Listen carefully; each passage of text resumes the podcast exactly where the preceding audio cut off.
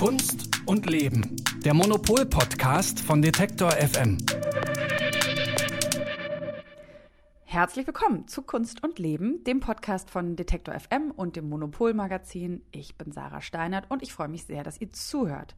Das Jahr geht ja jetzt langsam schon zu Ende und das bedeutet für uns Veränderungen, aber positive Veränderungen, wie ich meine.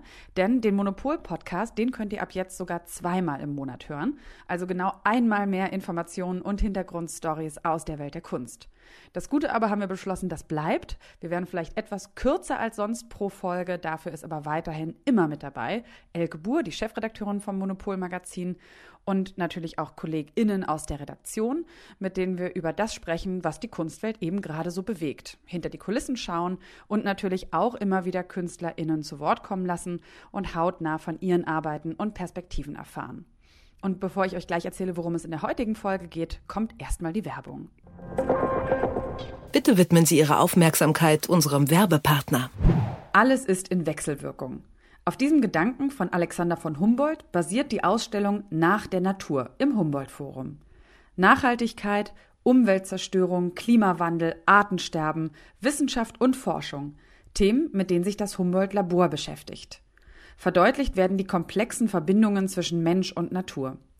Interaktive Installationen führen den Besucherinnen und Besuchern diese globalen Herausforderungen unserer Gegenwart vor Augen.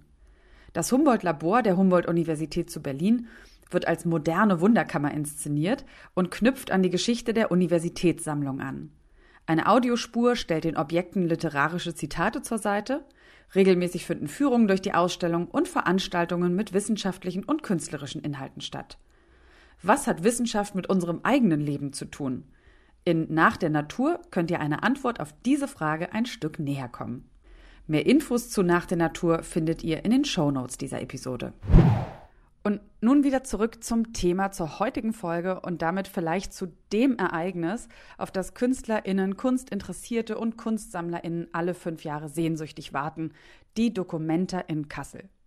Gegründet in den Trümmern des Zweiten Weltkriegs in den 1950er Jahren, umgibt sie ein Mythos, dessen Nebel sich erst so nach und nach lichtet. Zuletzt vor allem deswegen, weil detaillierte Forschung sehr eindrücklich die NS-Verstrickungen der Dokumente in ihren Anfangsjahren, also in den 50er Jahren, aufgedeckt hat, worüber wir hier auch in einer der vergangenen Folgen ausführlich gesprochen haben. Hört da also gerne auch nochmal nach. Wir starten gleich in diesen Podcast. Vorher ein kurzer Hinweis unseres Werbepartners. Bald ist es wieder soweit. Die Art Düsseldorf öffnet vom 12. bis zum 14. April ihre Tore auf dem Areal Böhler. Mit dabei sind 105 Galerien, die eine Mischung aus aufstrebenden Talenten und etablierten Künstlern präsentieren. Die Messe untermauert ihren Anspruch an Diskursivität, Innovation und das Aufgreifen aktueller Themen durch ihren kuratorischen Ansatz und die gezielte Gestaltung ihrer Sektionen und Fokusthemen. Ihre Themensetzung und das Rahmenprogramm tragen dazu bei, dass die Messe auch weiterhin ein Ort des Austausches, der Debatte und des Kunsterlebens bleibt. Die Fokusthemen 2024 sind Photography und Identity, Retromania und Future Bodies. Unter dem Projekt Change Presented by E.ON werden in Kooperation mit der E.ON Stiftung Arbeiten zum Thema Transformation und Nachhaltigkeit ausgestellt. Für alle, die es gar nicht mehr erwarten können, öffnet die Art Düsseldorf schon zur Preview am 11. April ihre Tore. Mehr Informationen gibt es unter art-dus.de und in den Show Notes. Aber Mythos ist sie auch deswegen, weil sie so vieles auf einmal ist. Ausstellungen, Institutionen, Trendsetzer, Diskussionsanreger und außerdem auch Sprungbrett für viele KünstlerInnen in die globale Kunstszene. Die inhaltliche Ausrichtung jeder Dokumente ist ja maßgeblich auch immer natürlich geprägt von den Persönlichkeiten, die sie kuratieren, wie zum Beispiel Arnold Bode, Okui Envesor oder auch Katharine David. Sie alle haben mit ihren individuellen Entscheidungen, mit ihren politischen und künstlerischen Einstellungen eine Sichtweise auf zeitgenössische Kunst geprägt, für den Moment der Dokumenta und auch darüber hinaus. Und vielleicht ging auch genau deswegen ein lautes Raunen durch die Welt der Kunst, als feststand, die Dokumenta 15 nächstes Jahr kuratiert das indonesische Kollektiv Ruan Grupa. In dieser und in der nächsten Folge wollen wir uns diese Gruppe mal genauer anschauen und versuchen zu verstehen, was an ihrem Engagement so außergewöhnlich ist und warum es sein könnte, dass sie die Dokumente nachhaltig auf den Kopf stellen. Wie immer mit Rat, Wissen und Insights dabei ist Elke Buhr, Chefredakteurin vom Monopolmagazin und ihre Kollegin Saskia Trebing, die sich lange mit der Documenta beschäftigt hat, mit der wir auch ausführlich in der vergangenen Folge sprechen. Und außerdem kommen in dieser Folge zwei Mitglieder von Ruan Gruber zu Wort, und zwar Reza Avicina und Daniela Fitria Praptono. Und wir starten aber mit Elke und auch mit Saskia. Und ich sage ja, hallo, herzlich willkommen. Schön, dass ihr beide auch wieder da seid. Hallo. Hallo. Ähm, ich habe es jetzt gerade in der Anmoderation schon mal so kurz angerissen. Klar, die Documenta ist eines der wichtigsten Kunstereignisse alle fünf Jahre in Kassel.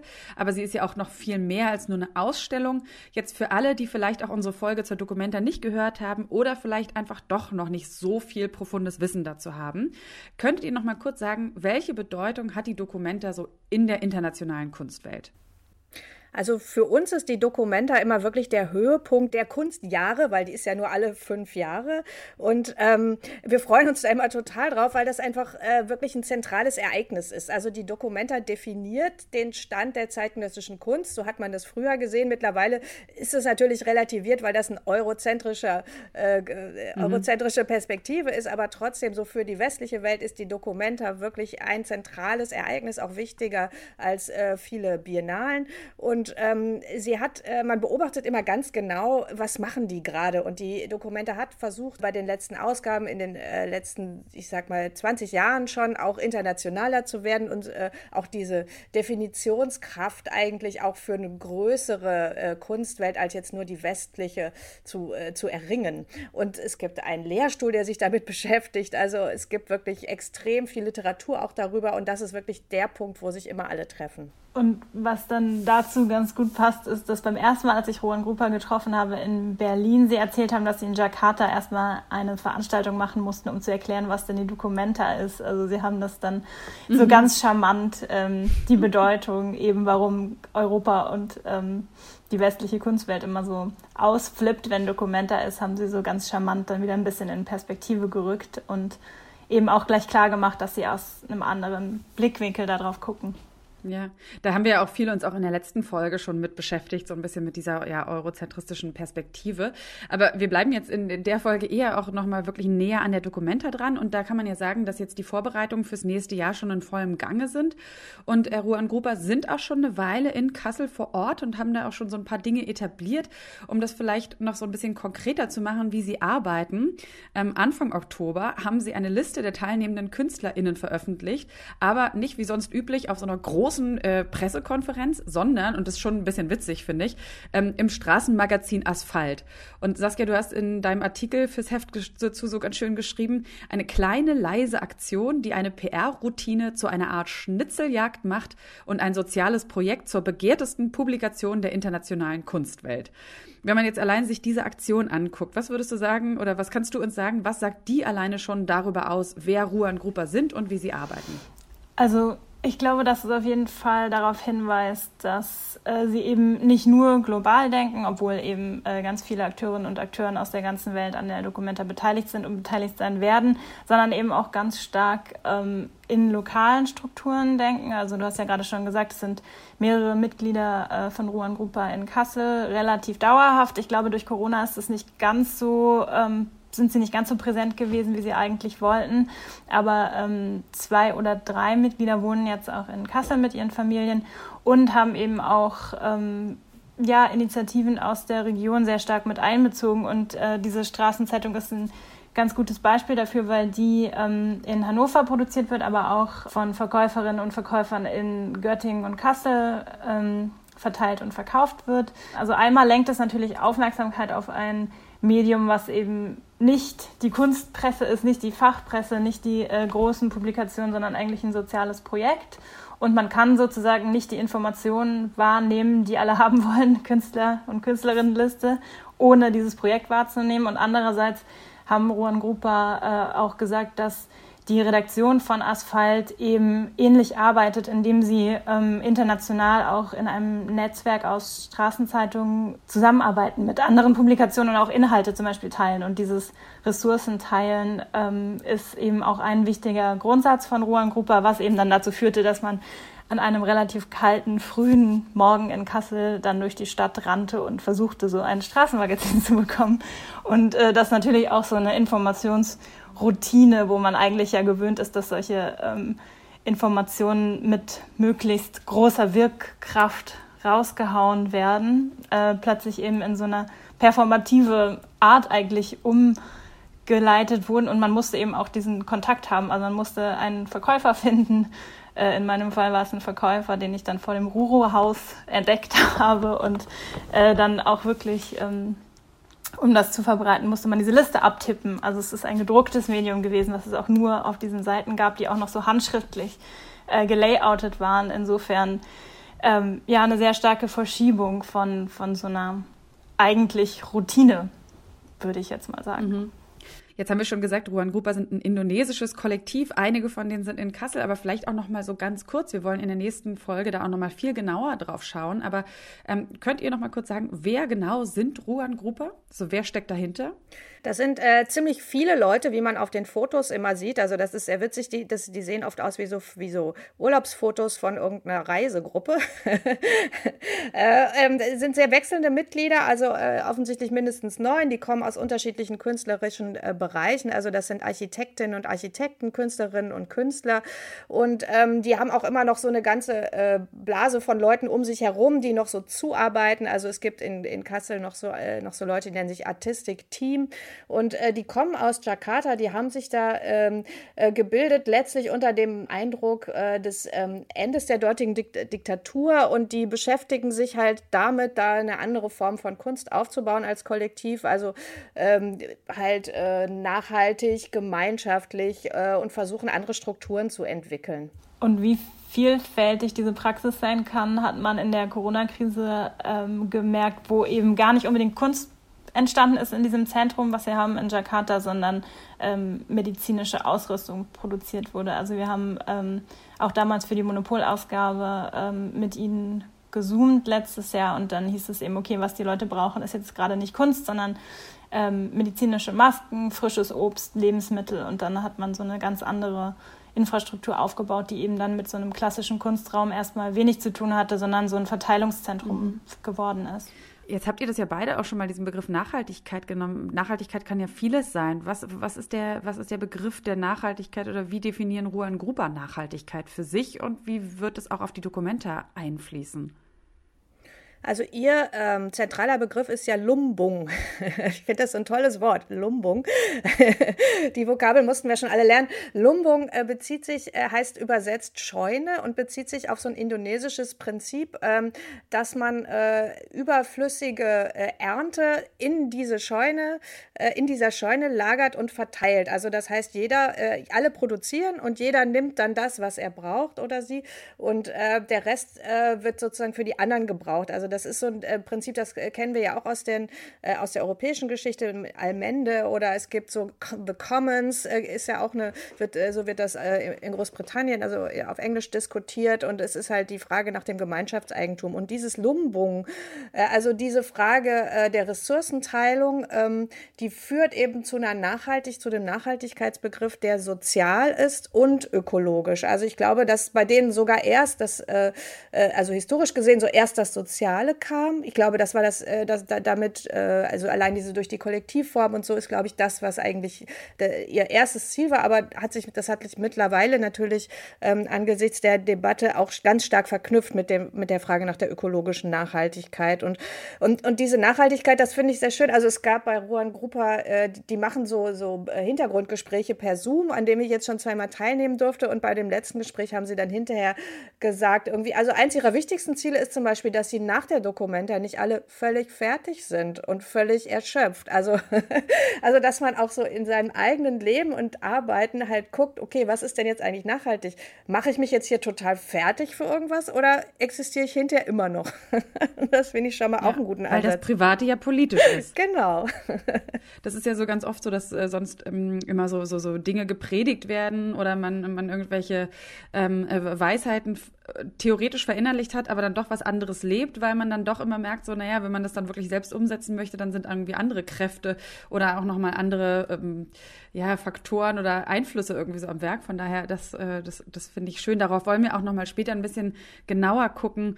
Ähm, das hatte ich in der Anmoderation auch schon so kurz angerissen, dass es ja auch durchaus so eine Idee davon gibt, dass die vielleicht auch wirklich lange nach der Dokumenta vielleicht auch was verändert haben, so, so, so, was dann vielleicht auch die kommenden Dokumentas oder vielleicht die Kunstwelt weiter prägt. Hm, es ist ja auch interessant, wirklich, dass in der Vergangenheit die Dokumente ja meist so von Einzelpersönlichkeiten kuratiert wurde. Klar, die haben dann auch immer ein Team hinter sich stehen gehabt. Ähm, aber lasst uns nochmal darauf gucken, was macht es jetzt wirklich anders, dass es quasi ein ganzes Kollektiv die künstlerische Leitung hat? Also ist es wirklich dann auch so viel anders als eine Person mit Team? Also es bleibt ja auch nicht bei dem Kollektiv. Eine der ersten Aktionen von Rohan Grupa war, dass sie sich erstmal noch weiter vernetzt haben. Das heißt, das Kollektiv hat weitere Kollektive eingeladen. Die haben ähm, ein Artistikteam zusammengestellt, was so ein bisschen auch die Verknüpfung in Kassel, also mit vielen lokalen ähm, Ortskräften, sage ich jetzt mal. Und insofern ist die Verantwortung eigentlich von Anfang an immer noch weiter verzweigt worden. Und in dem ersten Gespräch, was ich mit Roland Grupper 2019 geführt habe, haben sie auch sofort eigentlich so diese Rolle der Kuratoren von sich gewiesen. Also von Anfang an gesagt, man kann irgendwie auch viele Kuratoren haben und trotzdem entscheidet dann jemand, ähm, ob jetzt was gut oder schlecht oder in oder out ist. Also aus diesen Mechanismen kommt man ja nicht raus. Und das ist ja eben auch ein prägender Punkt, ähm, wie du eben schon gesagt hast bei der Dokumenta, dass man meistens einen Namen im Kopf hat, der oder die verantwortlich war für diese Weltkunstschau, die dann auch eben ähm, ja, nachhaltig was geprägt haben, obwohl sie natürlich nie alleine arbeiten, aber diese Gefahr ist, glaube ich, äh, oder diese Gefahr versuchen sie äh, in dem Sinne zu umgehen, indem sie von Anfang an äh, noch weiter vernetzt haben sich vernetzt haben. Also Entscheidungsfindung stelle ich mir auch relativ komplex vor in diesen großen Runden. Es gibt ähm, immer wieder diese Zusammentreffen. Ähm, es gibt noch unter den Künstlerinnen und Künstlern, die eingeladen sind, kleinere Gruppen, die äh, teilweise auch selbstverwaltet sind, also mit Budget eigenständig umgehen, äh, selbst entscheiden, was sie was sie äh, machen wollen und was ihnen wichtig ist, wofür sie ihr, ihr, Budget eben ausgeben. Und ich denke, das sind eben äh, Dinge, die man jetzt unbedingt öffentlich nicht sofort mitbekommt, aber die äh, einfach in der Struktur, wie so eine Auf Ausstellung gemacht wird, von Anfang an ein bisschen anders funktioniert. Und äh, inwiefern sich das eben niederschlägt und wie das dann in der Ausstellung ähm, ja, eine Form annimmt, das, das wird man dann sehen. Aber ich glaube, man kann diese Dokumente definitiv, selbst wenn man sich anstrengen wird, wage ich jetzt mal zu prognostizieren, nicht einem Namen zuordnen. Und jetzt dann nochmal da so tiefer drauf eingehen, spielen dann hierarchische Strukturen überhaupt eine Rolle? Also Sie haben ja äh, in einem Interview, was, äh, was Sie für uns, was, äh, was auf unserer Seite erschienen ist, haben Sie gesagt, ja, eigentlich schon. Also es ist jetzt nicht so, dass, äh, oder auch wenn, als ich mit ihm gesprochen habe, äh, wenn man dann fragt, okay, aber entscheiden dann die Künstler und Künstlerinnen zum Beispiel, die eingeladen sind, alles selbst, was sie machen, dann war so, nein, nein. Also man muss sich jetzt auch nicht so vorstellen, als gäbe es überhaupt keine Entscheidung oder als würde nicht irgendwann mal auch, als würden nicht irgendwann mal auch Dinge festgelegt und äh, äh, die, die haben schon auch die Kontrolle. So, und äh, eigentlich mixen sie so diese, äh, die, diese Frage des Kollektivs äh, und die äh, hierarchischen Strukturen, haben Sie ähm, erklärt. We are not against or like what, uh, like for example, changing the hierarchical structures, but we find out that working as collective also quite fulfilling something that could be in somehow in the hierarchical structure is missing. So we are completing the gaps. So this is really nice yeah. to have like all these combinations all around. Uh, I mean, working collectively for sure, there's also disadvantage. You know? But in the sense on how we are since the beginning, more than 20 years, like working collectively, is because that's how we naturally built so far. Ja, Sie haben gesagt, äh, Sie würden eben die hierarchischen Strukturen nicht komplett verändern, sondern Sie würden eigentlich nur in die Lücken hineingehen mit Ihrer kollektiven Entscheidungsfindung. Und äh, Sie sagen halt, naja, wir arbeiten halt so seit 20 Jahren, so sind wir. Und ähm, das finde ich eigentlich ganz schön, weil ich kann es mir oft gar nicht vorstellen, wie das wirklich funktionieren kann. Und aber die machen das ja schon so lange und das beruhigt einen dann auch wieder so ein bisschen, weil die Vorstellung, man, man hört das ja auch oft von Kollektiven, dass die dann, äh, dass die sich dann auch zerstreiten und dass es irgendwie, äh, dass man zu nichts kommt und so. Und ich kann mir das auch oft oft lebhaft vorstellen. Und ähm, wenn die halt das hinkriegen, das finde ich eigentlich schon mal total gut.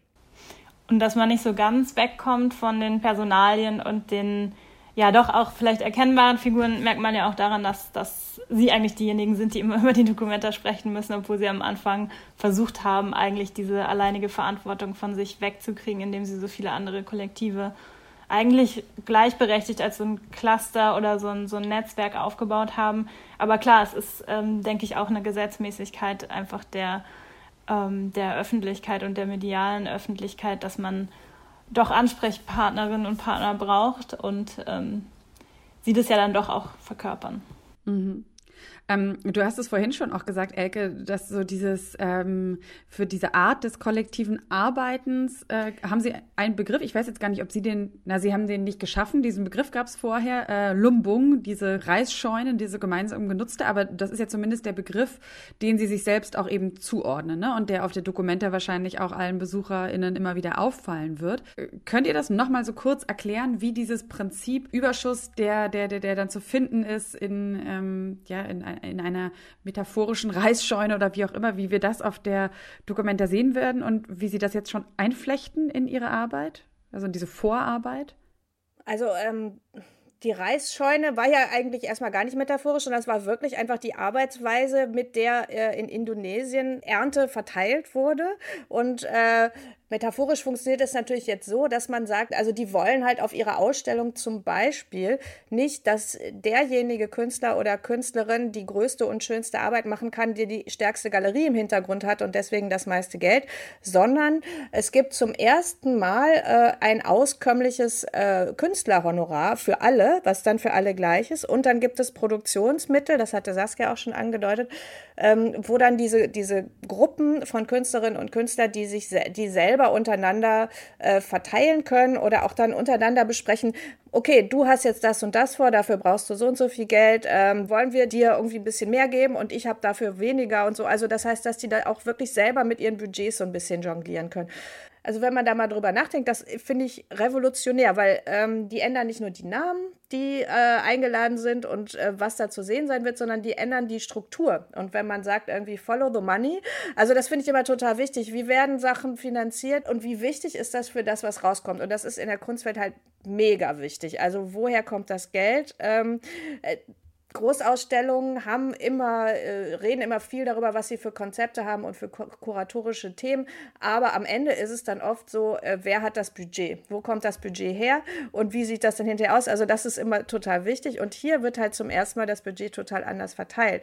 Und ähm, äh, der Reza Avicina hat das dann auch nochmal erklärt, ähm, was das sozusagen äh, dieses Lumbung für sie bedeutet. So it's kind of like give us space and the, and the spirits of how we, we should work together.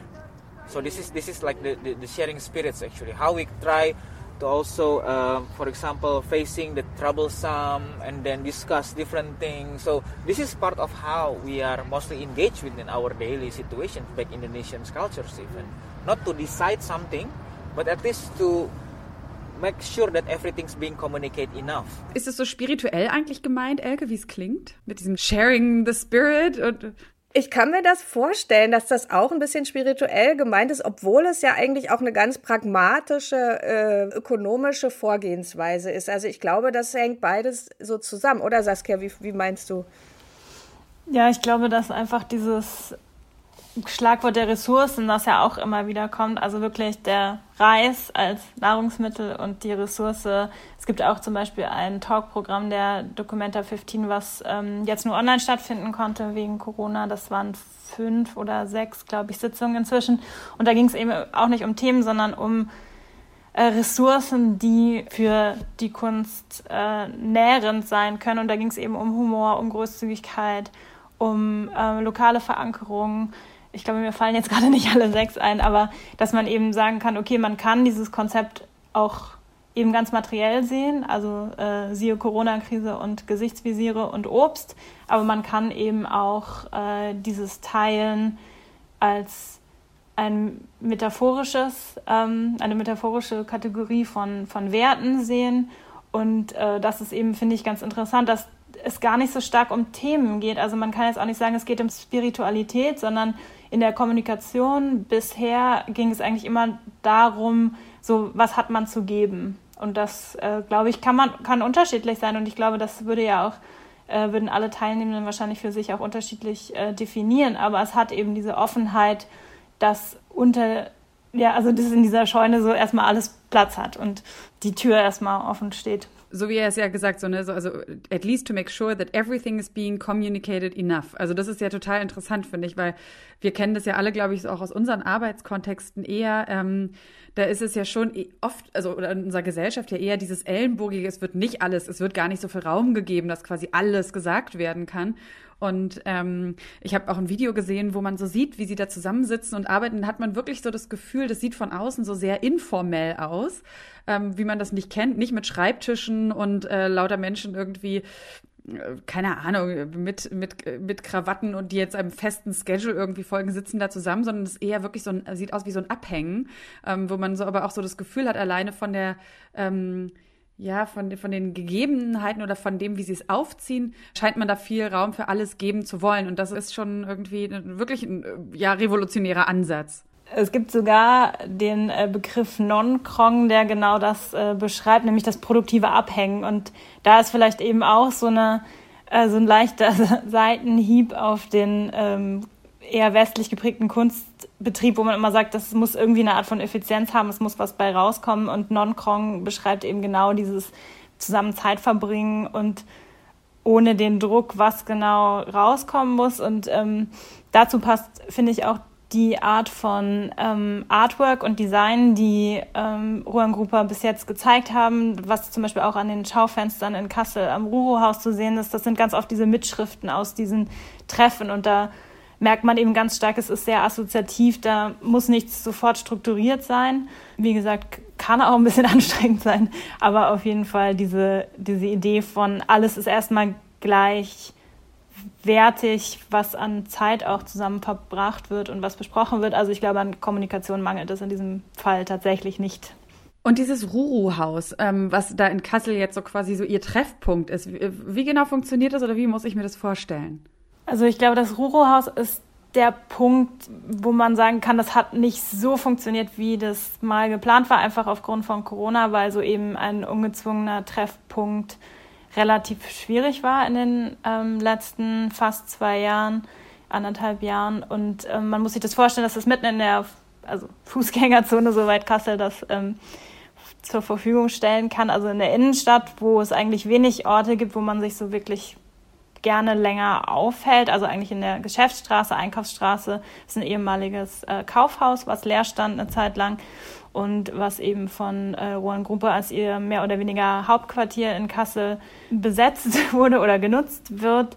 Und ähm, man kann jetzt noch nicht so richtig sagen, zumindest kann ich es nicht sagen, weil eben es lange zu war auch oder die Sachen dann, äh, wenn überhaupt nur digital funktioniert haben ähm, ob es das im Moment schon wirklich ist, diese Art von Treffpunkt. Im Moment hat man da ein, ähm, einen Radiosender, der drin ist. Es haben äh, Studierende von der Kunsthochschule haben in der Gestaltung gearbeitet. Also das ähm, ist ganz bunt in dem Documenta-Logo-Design bemalt. Es werden auch die Schaufenster immer wieder umgestaltet.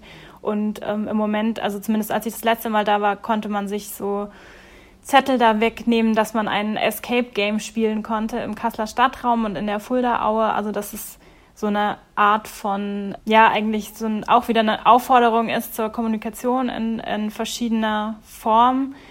Aber ähm, ob es jetzt wirklich dieses Zentrum ist, das finde ich noch ein bisschen schwer zu sagen, eben weil es lange gehemmt war durch die Umstände.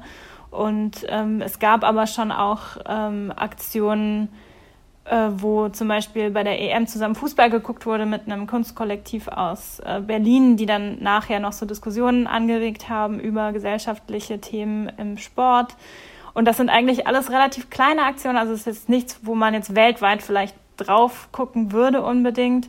Aber es passt eben zu diesem Konzept des Erwärmens, also dass man sozusagen äh, auch den Ort aufwärmt, dass man auch Angebote für Leute in Kassel macht. Oft fremdeln die ja dann doch auch so ein bisschen mit diesem UFO-Dokumenter, was einfach so in die Stadt reingelandet kommt und sich mal mehr oder weniger auch für die Leute da interessiert. Und das war von Anfang an eigentlich so ein Grundsatz, dass man ähm, Kassel als Ort auch mit einbezieht. Es gibt in der neuen Galerie auch wie so ein Wohnzimmer, wo man dann auch äh, Non-Krong abhängen kann und wo zum Beispiel Kasslerinnen und Kassler ihre Lieblingsorte ähm, markieren sollten. Und sowas sollte dann eben auch einfließen in die äh, Ausstellungsgestaltung. Inwiefern das dann wirklich passiert ist, muss man dann noch sehen. Ähm, aber ich denke, das Ruhehaus wird noch ähm, belebter werden jetzt in Zukunft. Roro House so far, uh, it's a place of us working uh, in in general within the the big family of Documenta 15. Like a big living room. Yeah, but we call it is always since the beginning. It is like a big living room yeah. in, the, in the center of the cities, and we love it. And then we are not centralizing it, but yeah. it's kind of like extending different channel uh, toward us, and also the way around uh, within the castle uh, ecosystem in general. Yeah. Ähm, und das mit diesem Wohnzimmer, dass eben die Stadt auch gleichzeitig irgendwie so Innen-Außenraum, dass man sich treffen soll, das sagt eben auch äh, Risa Afficina nochmal und äh, Daniela Fitria Praptono, ähm, dass es, das Ruro-Haus funktionieren kann äh, wie so ein Kanal zwischen dem Kollektiv und der Außenwelt. Eine kurze Unterbrechung für eine Botschaft von unserem Werbepartner. Man muss keine Expertise besitzen, um zeitgenössische Kunst zu schätzen. Das ist das Credo, an dem sich Singulat orientiert. Auf singulat.com könnt ihr talentierte Künstlerinnen und Künstler entdecken und euch mit deren Techniken und Stilen vertraut machen. Singulat möchte das Kunstwerk und euch zusammenführen, unabhängig von Ort und Zeit. Dafür aber mit einem absoluten Fokus auf Individualität. Denn die Kunst soll zu eurer Wohnungseinrichtung passen und euer Zuhause noch schöner machen. Mit einer großen Auswahl an Werken ist Singulat.com eine der führenden Online-Kunstgalerien der Welt. Und jeder Kauf ist eine Investition. Denn auf singulat.com suchen erfahrene Kuratorinnen und Kuratoren einzigartige Werke auf der ganzen Welt aus. Die Anerkennung der Künstlerinnen und Künstler wird dabei vorausgesetzt. Singulat verbindet den digitalen Raum mit dem Kunstmarkt und möchte damit für mehr Transparenz und Gerechtigkeit sorgen, sowohl für Kunstschaffende als auch für Kunstinteressierte. Wenn ihr vorhabt, Kunst zu sammeln oder eure Sammlung verfeinern wollt, dann schaut doch mal vorbei auf singular.com. Ja, dass diese Dokumente irgendwie anders sein wird, äh, zumindest in der Planung, ob sie es dann wird. Saskia, du hast es jetzt schon ein paar Mal so gesagt, das wird man natürlich alles erst sehen müssen, aber ähm, Du hast da anscheinend, Elke, auch deinen Zweifel dran, denn du hast in einem Interview mit dem Deutschlandfunk Kultur gesagt, dass man diese Dokumente auf jeden Fall danach nicht komplett auf der Art Basel verkaufen würde können. Was genau steckt in dieser Aussage drin? Also wie ist das genau gemeint? Ja, das ist natürlich ein bisschen polemisch, weil äh, natürlich äh, würde äh, eine Dokumenta meistens behaupten, sie sei, es ginge ihr nicht um den Markt, sie sei marktfern. Trotzdem konnte man das immer wunderbar beobachten. Man geht auf eine, äh, auch bei Biennalen, du gehst auf eine Großausstellung und dann gehst du auf die nächste Art Basel und da siehst du dann auf einmal die gleichen Namen und du siehst dann, äh, ah, den habe ich doch gerade auf der Dokumenta gesehen, jetzt kann man das äh, sowas ähnliches hier schon kaufen, na sowas. Und ähm, es ist halt schon so, dass auch, also auf der letzten Dokumenta waren ja zum Beispiel ganz viele Künstler und Künstlerinnen Künstlerinnen aus afrikanischen Ländern. Und ähm, die wir erst zunächst mal auch nicht kannten, die haben wir dann kennengelernt, ähm, aber ganz viele von denen sind trotzdem dann auch im westlichen Galeriesystem vertreten gewesen. Also es gibt, es ist wirklich ganz selten, dass man so eine Ausstellung hat, wo wirklich fast niemand äh, bei irgendeiner Galerie ist, die man kennt. Also das heißt, dass diese Dokumente, die kommende Dokumente, die ist auch nicht jenseits jeglicher ökonomischer Strukturen. Die funktionieren offenbar nur wirklich anders. Und das heißt, die müssen zum Beispiel auch mit wirklich viel weniger Geld auskommen. Ich weiß gar nicht, wie die das machen werden. Also ich bin schon, das wird auf jeden Fall eine kleinere Dokumenta und es wird eine Dokumenta, die wirklich mal abseits der Strukturen Strukturen funktioniert, die wir kennen, der ökonomischen Strukturen. Und ich bin wahnsinnig gespannt, wie das funktioniert, weil ja die Kunstwelt die ganze Zeit gesagt hat, hey, wir müssen aus diesem ganzen Kommerz rauskommen. Und die probieren es jetzt wirklich mal. Und wie das dann aussieht, ich bin wirklich total gespannt. Und man kann auch sehen, wenn man sich so die Geschichte der Dokumente anschaut, dass eigentlich keine Dokumente so im luftleeren Raum entstanden ist, sondern ganz oft eben auch Sachen aufgegriffen hat, die in der Kunstwelt irgendwie rumwabern, sage ich jetzt mal, und die dann einfach greifbar und auch sehr sichtbar gemacht hat und sehr auf den Punkt gebracht hat. Und äh, wie Elke schon sagt, es ist einfach auch eine Frage, die sehr stark in der Luft liegt, würde ich sagen, im Kunstbetrieb, wie man eben nicht nur die ganze Zeit Themen setzen kann von Inhalten von Kunstwerken, also sowas wie Nachhaltigkeit, Ökologie, Zusammenleben, Kollektivität, sondern wie man das eben auch in Ausstellungen selber anwenden kann. Und äh, insofern denke ich schon, dass das auch ähm, Konsequenzen haben wird für den weiteren Kunstbetrieb. Man kann zum Beispiel auch gucken, dieses Jahr beim Turner-Preis, äh, was einer der wichtigsten Kunstpreise auch der Welt ist, der in England verliehen wird, ähm, dass da sind auch nur Kollektive dieses Jahr ähm, nominiert, die irgendwie versuchen, in ihrem Umfeld ähm, auch aktivistisch tätig zu sein. Also es sind auch eben Punkte, wo die Kunstwelt sich gerade, glaube ich, auch verändert und wie gesagt, die Dokumenta wird da sicher auch einfach nochmal eine andere, ähm, eine andere Stärke von Schlaglicht drauf richten.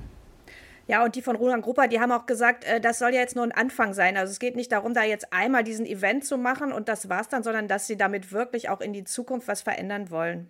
We hope that we could share like different experience and then we communicate. Yeah. Yeah. And then partly uh, the way that we're going to show here as a part of articulation this is one of the gesture that we are trying to introduce within different kind of process that's going because this is like not a stop point this is like part of the how we would like to have like different kind of continuations afterwards yeah.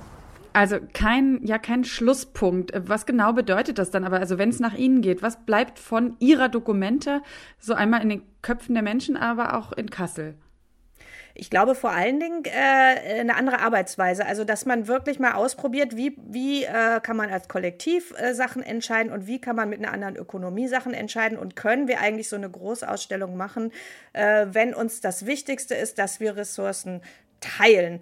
Ähm, das ist, glaube ich, die Frage, die die stellen. Und wenn es darauf eine zufriedenstellende Antwort gibt, dann muss es natürlich auch als Inspiration für ganz viele andere funktionieren.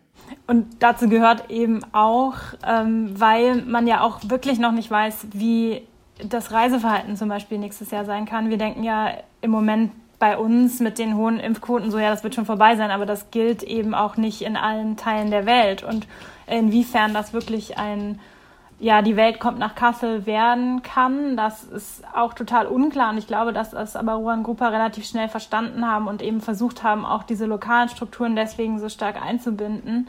Ja, aber dass man sich eben so auch wirklich bewusst gegen diesen Gigantomanismus entscheidet, der ja einfach so biennalen Weltkunstausstellungen einfach lange geprägt hat und auch so ein Erfolgskriterium war. Also das, was ich erwarte von dieser äh, Dokumenta, ist, dass man auch Erfolgskriterien neu äh, formulieren muss. Und das wird bestimmt ganz spannend werden.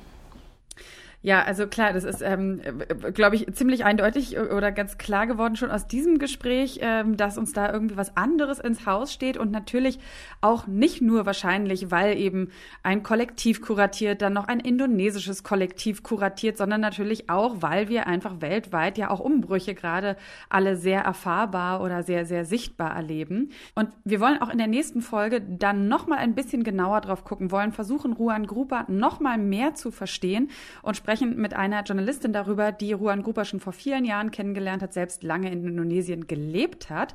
Das schon mal als kleiner Teaser für die nächste Folge. Und äh, euch, Elke und Saskia, danke ich aber ganz herzlich, dass wir nochmal so ein bisschen eingetaucht sind in äh, ja auch so ein bisschen Dokumenter Vergangenheit, ein bisschen Dokumenter Gegenwart und Zukunft. Und ähm, ja, spätestens, wenn die Dokumente dann gestartet ist und ihr vor Ort seid, sprechen wir, schätze ich, auch nochmal drüber, oder? Auf jeden Fall. Wir bleiben dran. Also dann danke euch nochmal ganz herzlich und bis zum nächsten Mal. Gerne, danke dir. Bis bald. Danke. Ja, und damit sind wir dann auch am Ende dieser Folge angelangt. Ähm, wenn ihr keine Folge mehr verpassen wollt, die ja jetzt eben zweiwöchentlich kommt, dann äh, folgt uns sehr gerne in der Podcast-App eurer Wahl. Und damit sage ich ja herzlichen Dank an euch fürs Zuhören. Ich bin Sarah Steinert. Die Redaktion für diese Folge hatte Sarah Marie Plekert. Und ich sage Tschüss und wenn ihr mögt, bis zum nächsten Mal. Kunst und Leben. Der Monopol-Podcast von Detektor FM.